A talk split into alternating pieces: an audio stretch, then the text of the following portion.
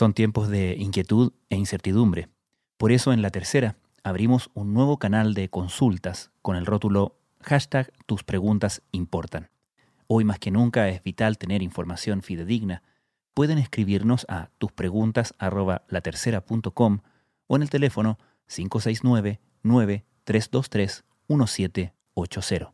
Muy buenos días. Como todos los días vamos a informar eh, la situación de las últimas 24 horas en nuestro país en nuestro reporte habitual acerca de la situación de pandemia por COVID-19. Con respecto a la información, son de todo el país, son de, la región metropolitana y también son de personas de todas las regiones de nuestro país. El número de exámenes sigue siendo eh, muy alto. El seguimiento de las medidas es muy importante para evaluar cómo está funcionando en cada región y en cada comuna. En los últimos días hemos informado que las cifras que apoyan lo que hemos llamado leve mejoría se sostienen justamente en los datos que informamos. En los datos que informamos. Desde la sala de redacción de La Tercera, esto es Crónica Estéreo. Cada historia tiene un sonido. Soy Francisco Aravena. Bienvenidos.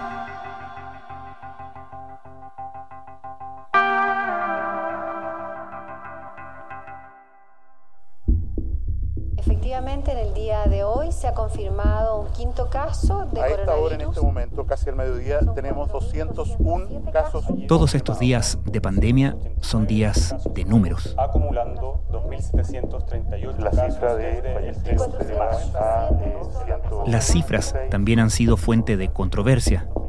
La polémica con las estadísticas de fallecidos, comprobados y probables que informa el gobierno marcó las últimas horas de la gestión de Jaime Mañalich en el Ministerio de Salud. Vemos que el mundo ya tiene más de 9.200.000 Desde su llegada, su sucesor, Enrique París, anunció que se comenzarían a informar tanto el conteo diario de fallecidos como aquel que lleva el Departamento de Estadísticas y de Información de Salud, DEIS. Y así ha sido. Pero en la avalancha de números es fácil perderse o abrumarse. Con cerca de la mitad de la población del país en cuarentena y con el mes de junio 2020 inscrito en la historia como el mes de mayor mortalidad en 44 años en Chile, hace falta una guía para entender. Porque en esos números radica parte importante de nuestras preguntas. ¿Existen razones para hablar de una leve mejoría, como dicen hoy las autoridades? ¿Qué expectativas podemos tener sobre el levantamiento de las cuarentenas? Y primero que todo, ¿qué números estamos mirando? Estamos mirando números que sabemos más lo que significan de lo que mirábamos antes, pero igual estamos mirando al menos dos tipos de conteos que antes sabíamos que existían, quizás, pero no los teníamos a la vista. Sebastián Rivas es editor de La Tercera.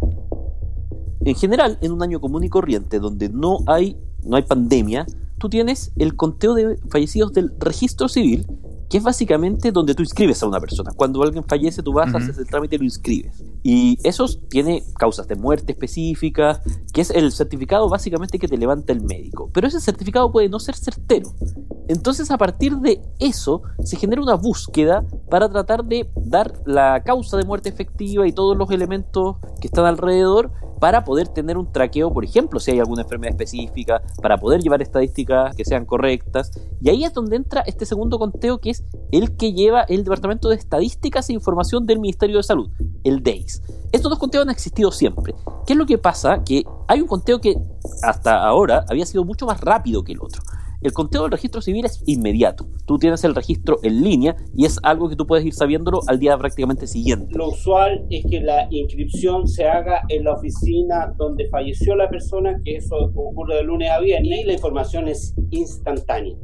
El DEIS lo que hace es que toma esta información que entrega el registro civil y va a buscar cuál es la verdadera causa de muerte. Sábado y domingo se hacen los requerimientos, pueden haber requerimientos. Hay una historia que es muy mítica, que es la historia de la cazuela de ave. Esta es una historia que se cuenta hace, hace bastantes años. El registro civil en un certificado de muerte pone eh, de motivo de defunción cazuela de ave. Hmm. Y la pregunta es, bueno, ¿y qué significa eso? Bueno, por eso el motivo de la importancia del trabajo del DEIS. Porque un certificado escrito deprisa o con alguien que no entiende puede decir una cosa, Bueno, la cazuela de ave finalmente era una, cosa completamente distinta. Era secuelas de un ave, un accidente vascular encefálico. Mm. Entonces, el DAIS básicamente es el que va a hacer la comprobación, el que te va a decir, mira, efectivamente, esta persona falleció por esto. Y por eso el DAIS requiere de un tiempo más rápido que un día. Por eso el DAIS en este caso, por ejemplo, está informando semanalmente, cuando en la historia lo que hacía era que se tomaba meses, hasta seis meses, incluso un par de años para poder hacer la comprobación exacta, dado que estas son las cifras que alimentan las estadísticas vitales oficiales, las que quedan en el fondo para la posteridad. Por eso tienes estos dos recuentos, el del registro civil, que se va actualizando día a día y que es la base para el informe que emite el MinSal todas las jornadas, y el del DAIS, que ahora se está actualizando semana a semana y que está centrado en tratar de descubrir quiénes son los fallecidos y son más importante esto en este caso por la naturaleza del COVID-19. Hay muchos fallecidos que tienen un PCR positivo, un examen que dice que, eh, que estaban infectados, pero hay muchos otros que probablemente nunca tuvieron ese examen. Es súper importante dejar claro, y como lo he dicho en ocasiones anteriores, que este número es, en particular el número de fallecidos sin confirmación de laboratorio, es un número provisional y que puede cambiar en el tiempo por ejemplo, la gente que muere en los domicilios.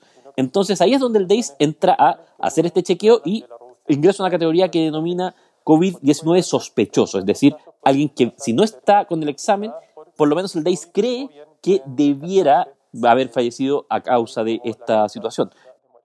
De algún modo, y aunque no estén totalmente confirmados todos los casos, el número del DAIS de alguna manera anticipa el futuro en ese sentido, ¿no? el número del DAIS en este caso es bastante consistente con otra de las metodologías que tú puedes tomar. En general, en el mundo, la metodología que ha sido más usada para tratar de dar una estimación de fallecidos por COVID-19 es la de muertes en exceso. Tú vas hacia los años previos y tratas de tener una estimación de cuánta gente murió en cada mes, cuánta gente murió en abril, cuánta gente murió en mayo, cuánta gente murió en junio.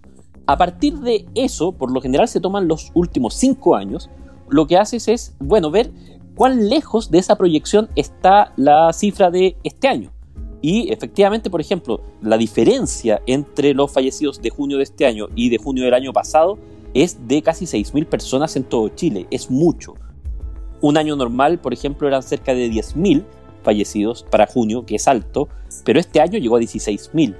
Y lo que tú ves en general es que según el DAIS va analizando por lo menos hasta el 25 de junio, tenía más de 5.000 fallecidos por coronavirus, sospechosos o confirmados, lo cual se corresponde bastante bien con este exceso de muertes. Por lo tanto, efectivamente el DAIS va algo así como anticipando el futuro en términos de que, al parecer, y por las cifras que tenemos a la vista, su análisis es bastante consistente con el aumento de muertos fuera del promedio que hemos estado viendo en sobre todo los últimos dos meses, mayo y junio.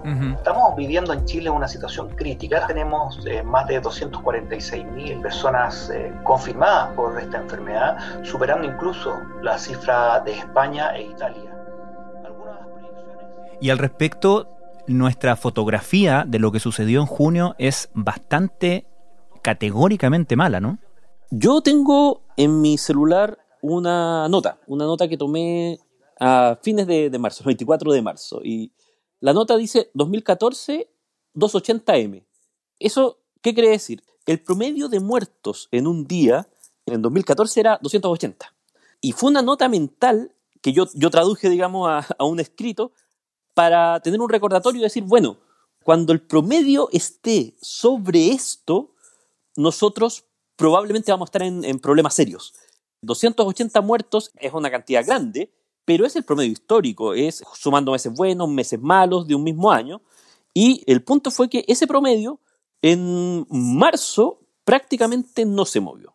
En abril se movió levemente al alza, pero todavía dentro de márgenes que tú podrías considerar que son razonables. En mayo, sin embargo, ya la cifra fue bastante más alta. Ya llegamos a más de 11.000 muertes, que era un hecho inédito desde que se traquean estas estadísticas para un mes y cuando saltamos a 16.000 muertes en junio, lo que estamos diciendo es que se están muriendo casi 530 personas al día. Contra las 280 que yo te decía en un comienzo, significa que es casi más del doble. El COVID-19, hoy la principal causa de muerte en Chile durante el primer semestre del presente año. Esa es una cifra que te dice, aquí tenemos una situación que es bastante seria y que uno puede atribuir con relativa tranquilidad a la pandemia del coronavirus porque las cifras del DEIS, que son paralelas al cómputo del registro civil, también van informando de un alza relativamente similar en términos de los confirmados y los sospechosos por esta enfermedad. Ahora, sin embargo, las autoridades han hablado de una leve mejoría y eso ha dado pie para cierta polémica, ¿no? Porque se ha criticado que las autoridades, partiendo por el ministro de Salud, hablen de una leve mejoría. ¿Cómo están los números para hablar de eso? Lo complicado de interpretar los números es que tú tienes dos curvas que se van moviendo de manera muy semejante pero con semanas de diferencia. La curva de los casos y la curva de los fallecidos. Y podríamos incluir también la curva de los hospitalizados. Lo que se mueve primero son los casos. Luego, una o dos semanas después, se mueven las hospitalizaciones hacia arriba o hacia abajo, dependiendo de los casos. Y una semana después de eso, tres semanas por lo general después del movimiento de los casos, tú ves el reflejo en la cifra de defunciones. La disminución de casos nuevos a nivel nacional ya va en un 18% y en un 19% dependiendo del número de días que nosotros tomemos. Cuando tú hablas de leve mejoría, tienes que tener cuidado también en términos de qué estás hablando, porque lo más probable es que tú vas a ver durante un tiempo una baja en los casos, pero que las cifras de los muertos se van a mantener más o menos en las cifras altas que tú tienes en este momento, porque de nuevo, incluso aunque hubiera una mejora, esto se puede reflejar. Por lo tanto, primero hay que tener cuidado ahí en términos de que no todo va a subir o va a bajar al mismo tiempo. Y cuando tú analizas las bases de la leve mejoría, lo que puedes decir, más bien con un grado de, cierta certeza, es no estamos empeorando. Esto es noticia porque durante mucho tiempo sí estábamos empeorando. Mm. Durante mucho tiempo sí era muy evidente por los números que cada día era peor al otro y que cada semana era peor a la otra. Hoy día no lo vemos así. Y daría la impresión que tenemos una baja en casos y una baja en otro elemento que es importante, que es la denominada positividad. Esto es, yo voy a hacer una cantidad de test. Por ejemplo, hago 10 tests en una oficina. ¿Cuántos tests me dan positivo? Y en la medida que tenga más tests que me dan positivo, es más complejo porque eso quiere decir que la enfermedad yo prácticamente perdí el control para poderlo ubicar o perdí el control para poderla trazar hasta hace un par de semanas la positividad había algunos días que alcanzó el 40%, estaba en promedio sobre el 30%. Hoy día la positividad en los últimos 7 días alcanzó el 24%. La positividad de los exámenes de PCR, reacción de polimerasa en cadena, han disminuido hasta llegar al 24%. Sin embargo, seguiremos trabajando. Sabemos que esta cifra no es la cifra que nosotros queremos obtener. Entonces, sí hay una mejora ahí que podría dar ciertas esperanzas. ¿Cuáles son los puntos que uno quisiera tener más información. El primero es si hay algún motivo específico, aparte de que la gente no esté yendo a las consultas por los cuales se ha bajado la cantidad de tests. Hoy día están informándose muchos menos tests de lo que se venían informando en las semanas previas, incluso si tú cuentas por diferencias de días. En cuanto a la red de laboratorios, durante las últimas 24 horas se informaron 10.831 exámenes. Hay días que son mejores y hay días que son peores a lo largo de la semana. Entonces, incluso considerando eso, hay una baja de test, lo cual evidentemente si tú haces menos test, vas a tener menos casos. Y hay un segundo factor que es los denominados casos probables que son casos que se introdujeron a partir de un cambio de metodología y donde básicamente lo que te dicen es usted lo más probable es que esté contagiado, no necesitamos hacerle el examen, el PCR, para todos los efectos prácticos está contagiado, pero no lo estamos contando. Hmm. No lo estamos contando en las estadísticas oficiales, lo vamos a contar en un apartado separado que es casos probables. Es decir, que en el certificado de función en alguna parte sale algo relacionado con neumonía viral, con neumonía grave. Entonces uno dice, bueno, ¿será la magnitud ¿Será efectivamente la baja tan pronunciada como se está señalando? Eso es una duda razonable. Pero así como es una duda razonable, también es razonable decir que no estamos peor. Por lo tanto, más bien lo que tienes que ver son esos dos factores. Es probable que no estemos empeorando, falta un tiempo todavía para poder decir con absoluta certeza que estamos mejorando, e incluso aunque mejoremos, también hay un estándar de niveles. Y el ministro Enrique París hacía cargo de eso en, su cuenta pública que daba este jueves. ¿Por qué? Porque decía, claro, la baja de positividad es 25% de los exámenes.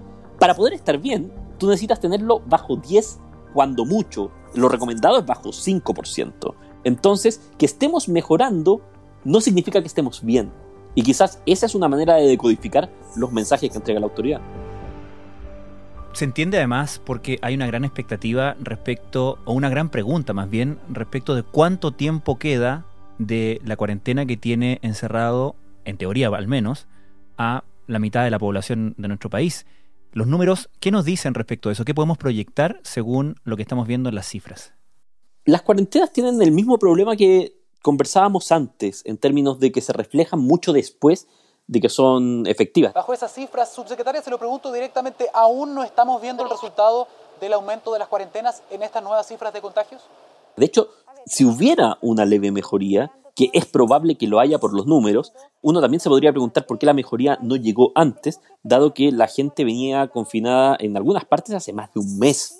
Esto anticipa que lo más probable es que con estas cifras todavía no tengas mucho margen para poder salir de una cuarentena. De hecho, el propio ministro París no ha hecho ninguna sugerencia de que en Santiago, por ejemplo, se vaya a levantar cuarentenas. El ministro, desde que asumió, no ha levantado cuarentenas prácticamente. Las comunas de Rancagua y Machalí entran en cuarentena preventiva desde las 22 horas. En Santiago solo las ha expandido y ha sumado comunas porque existe un elemento que es la prudencia en términos de tratar de controlar los brotes que no están controlados. Con un 25% de positividad, aunque sea una mejora, no los tienes controlados y eso el ministro lo entiende y lo ha explicitado. Por lo tanto, lo más probable es que uno se pudiera remitir a la primera entrevista que dio París eh, cuando llegó a su cargo, que se la dio a la periodista Gabriela Sandoval de la Tercera, donde decía algo que era bien concreto. Junio por ningún motivo pensar en levantar cuarentenas. Julio habría que ver. Y considerando igual que tú necesitas un par de semanas para poderte preparar para levantar la cuarentena, él pensaba que agosto podía ser un mes donde pudiéramos tener algún parámetro razonable. Hasta el momento no se ve ningún otro elemento que haga cambiar esa declaración inicial de París, por lo cual uno podría prever que a lo menos julio va a ser un mes donde lo más posible es que las comunas y las regiones más comprometidas sigan en la cuarentena. A partir de las 22 horas del día martes.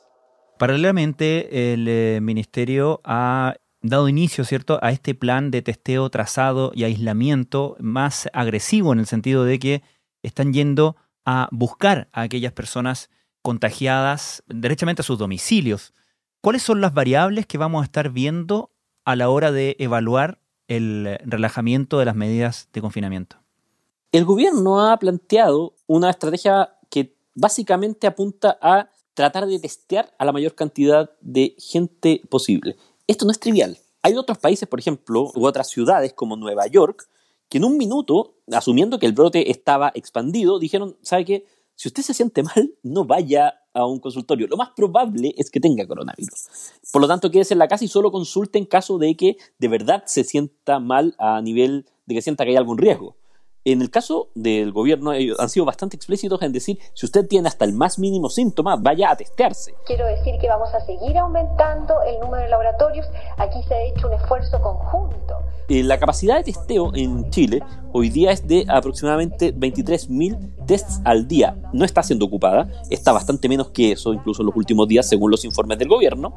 Y por lo tanto, lo que uno podría esperar es ver una arremetida mucho más agresiva, sobre todo a nivel de la atención primaria, para poder testear a las personas para ver si tienen COVID-19 o no, y luego para a esas personas hacerle un seguimiento de, en el fondo también, sus contactos estrechos, de una manera más directa de lo que se ha hecho hasta ahora. De hecho, también durante esta semana el ministro París anunció que lo más probable es que el sábado o el domingo se presente una aplicación, un sistema completo de trazabilidad que ayudaría justamente a este objetivo, porque lo importante es tener datos. Lo importante en esto es poder hacer ese seguimiento. Muchas veces cuando uno lee, bueno, y aquí lo importante son las personas, no los datos, es correcto.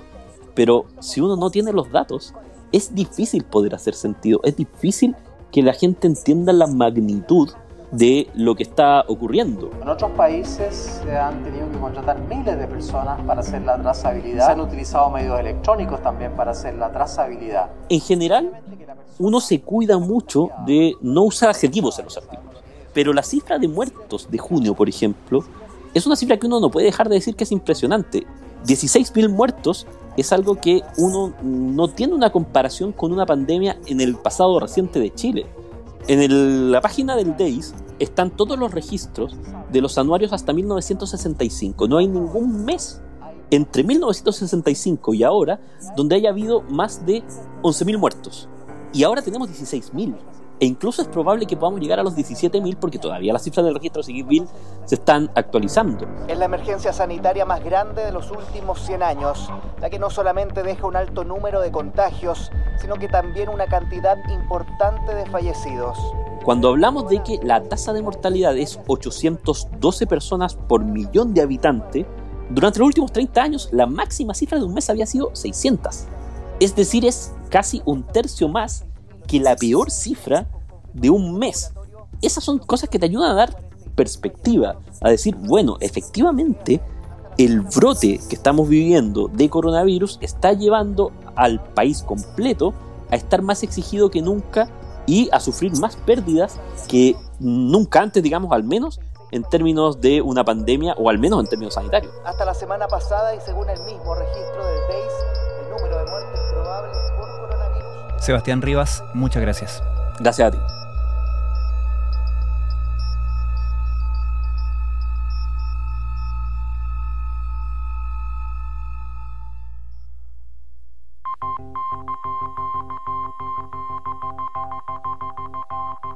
Crónica Estéreo es un podcast de la tercera.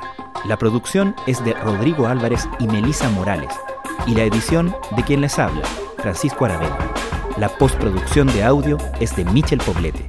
Nuestro tema principal es Hawaiian Silky de Sola Rosa, gentileza de Way Up Records.